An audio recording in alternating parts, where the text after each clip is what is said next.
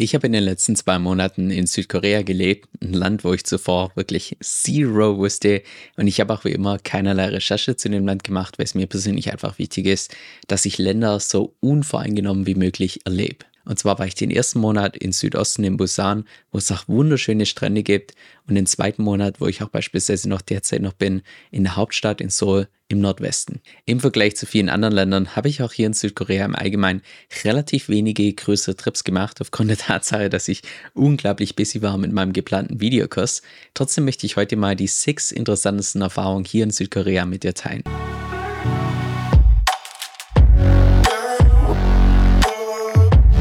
Hi, mein Name ist Kevin Soe und auf meinem Kanal geht es eigentlich primär um DeFi, Decentralized Finance. Hin und wieder gebe ich allerdings auch mal Einblicke in mein Leben als digitaler Nomade. Alles in der Hoffnung, dass du was für dein eigenes Leben mit rausnehmen kannst. Und wie immer gilt, wenn ich solche Erfahrungen teile, das ist natürlich komplett subjektiv, weil jede einzelne Person Länder anders erlebt. Dann lass uns auch direkt mit dem ersten Punkt starten, der absolut verrückt ist, und zwar die Zeitdifferenz bzw. die unterschiedlichen Zeitzonen zwischen hier und Südkorea und meinem nächsten Stop auf Hawaii.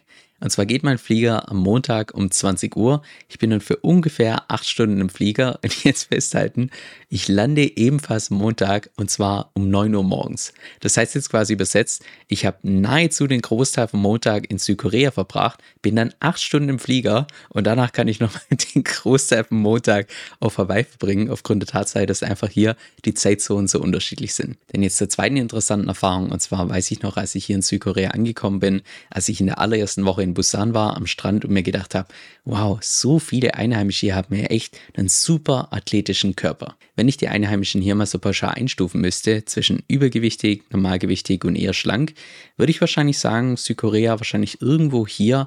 Also die sind schon deutlich stämmiger im Vergleich zu beispielsweise Japan, wo die Leute im Allgemeinen relativ schlank sind, aber jetzt auch nicht irgendwie großartig übergewichtig, wie es jetzt beispielsweise in vielen westlichen Ländern der Fall ist.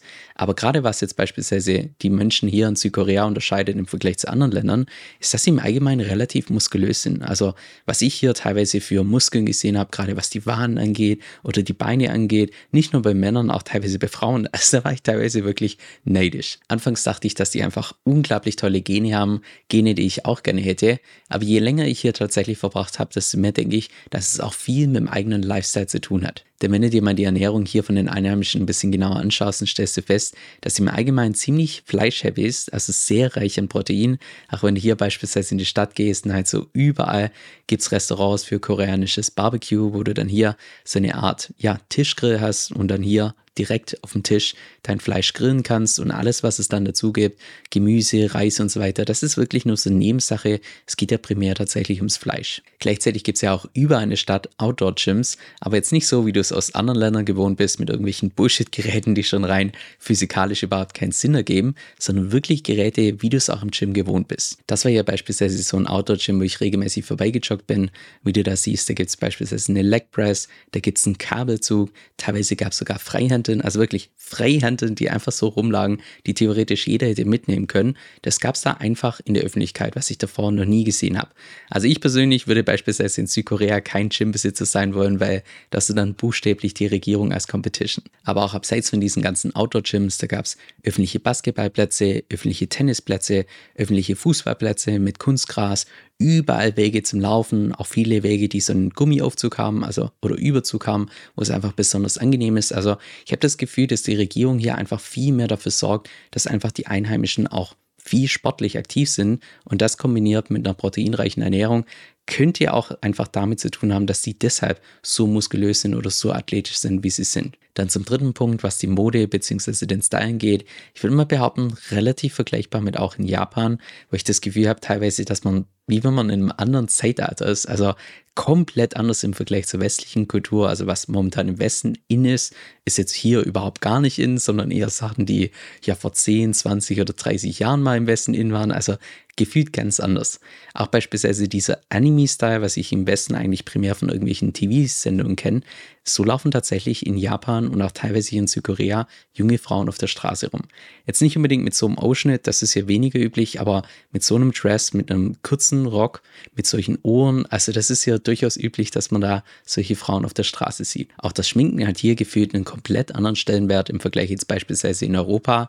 In Europa würde ich mal sagen, die meisten Frauen schminken sich zu Hause, wo sie allein sind, vor einem großen Spiegel.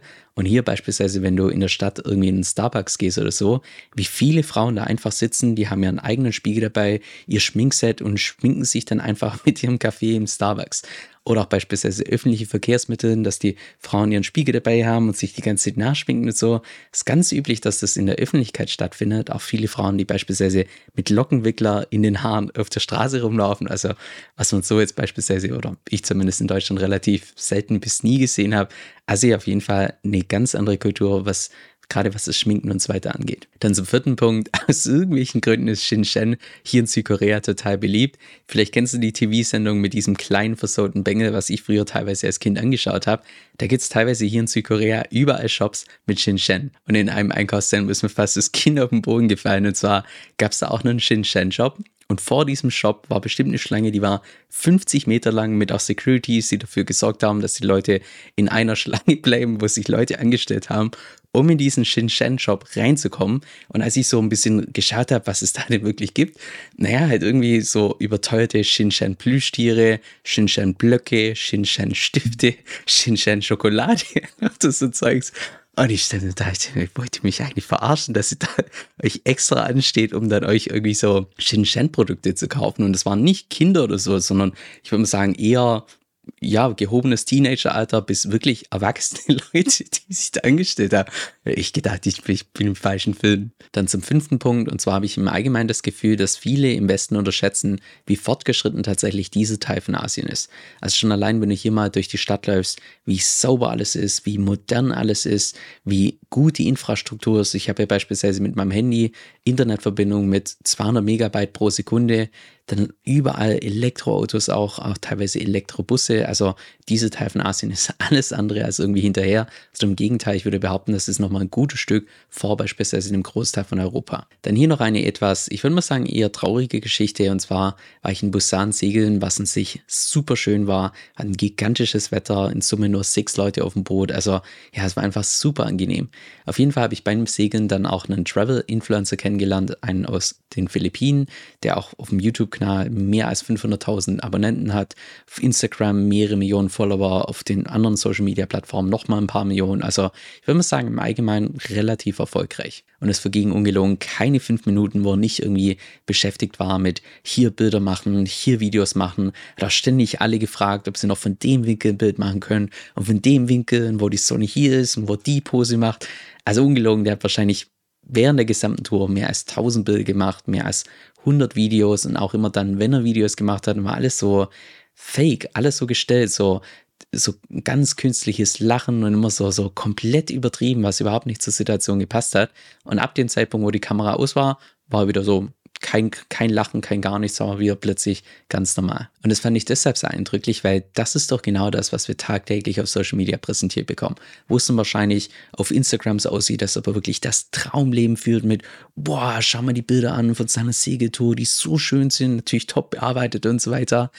Und in Wirklichkeit, wenn man dann mal sieht, wie so eine Person tatsächlich während der Segeltour ist, also mir hat die Person einfach nur so richtig leid getan, weil die, die Segeltour war der Hammer, die war so schön, aber jetzt nicht einen Moment geschafft, tatsächlich einfach mal nichts zu tun. Einfach mal den Moment zu genießen. Beispielsweise die Augen zuzumachen, wenn die Sonne einen anstrahlt oder das Wippen vom Segelboot. Alles, was das Segeln besonders macht. Er konnte einfach keine Sekunde davon wirklich genießen, weil er die ganze Zeit beschäftigt war mit hier das perfekte Instagram-Bild machen und hier irgendwelche Videos und so weiter. Also ja, mir die Person einfach nur Like getan. Und das ist auch beispielsweise der Hauptgrund, warum ich persönlich keine nicht die Art von Social Media Profile habe, weil ich ganz genau wüsste, wenn ich sowas habe wie Instagram und so weiter, dann wäre ich in solchen Momenten tatsächlich beschäftigt, irgendwelche Bilder zu machen, anstatt einfach nur den Moment zu genießen. Und wenn man einfach keine solche Social Media Profile hat, und ich meine, YouTube ist in der Form anders, weil da teilt man solche Sachen, oder ich bin jetzt kein Travel Influencer oder sonst was, ja, da, da hat man einfach gar nicht so den Drang, in solchen Momenten jederzeit die ganze Bilder zu machen oder so, sondern kann man sich viel mehr darauf fokussieren, dass man einfach nur den Moment genießt. Und jetzt noch eine Teaser zum Schluss. Und zwar habe ich ja eingangs erwähnt, dass ich hier in Südkorea unglaublich busy war. Also du hast dir keine Vorstellung, wie lange teilweise hier in Südkorea meine Tage waren, weil ich momentan ziemlich busy bin mit meinem geplanten Videokurs. Und zwar wird das ein Videokurs darüber, wie du ein eigenes Content-Business aufbauen kannst. Also ein Business, wo du von überall du willst arbeiten kannst, wann auch immer du willst und innerhalb, oder zumindest das ist der Plan, innerhalb von zwei Jahren tatsächlich ein Vollzeiteinkommen über dieses Business aufbauen kannst. Eigentlich war auch geplant, dass der Kurs schon Ende November live gehen wird. Ich habe allerdings dann ja relativ zeitnah gemerkt, dass es doch deutlich umfangreich wird, als ich es mir ursprünglich vorgestellt habe. Und ich peile momentan so irgendwann Mitte Dezember an. Das heißt, falls du derzeit in der Situation bist, wo dich sowas interessiert oder bist an einer Umorientierung oder sonst was interessiert, das könnte definitiv interessant werden. Wer sich schon mal etwas in YouTube schade ist, ist die Tatsache, dass es einfach so ein Stück weit zeitversetzt ist. Weil wenn es mal wirklich wichtige News gibt, bis ich dann ein Video vorbereitet habe, das Ganze aufgenommen habe, editiert habe, da können Stunden bis Tage vergehen. Genau deshalb benutze ich für sowas auch meistens meinen E-Mail-Newsletter, wo ich dann regelmäßig meine Markteinschätzung gebe, auch meine Strategien teile und nein, keine Sorge, zu keinem Zeitpunkt wirst du da irgendwie zugespammt, sondern jede einzelne Mail ist vollgepackt mit Tipps, die auch wirklich für die Praxis relevant sind. Falls es interessant für dich klingt, dann kannst du dich kostenfrei auf meiner Homepage eintragen, kevinsoe.com. Das ist K-E-V-I-N S-O-E-L.com und damit bist du dann immer up to date.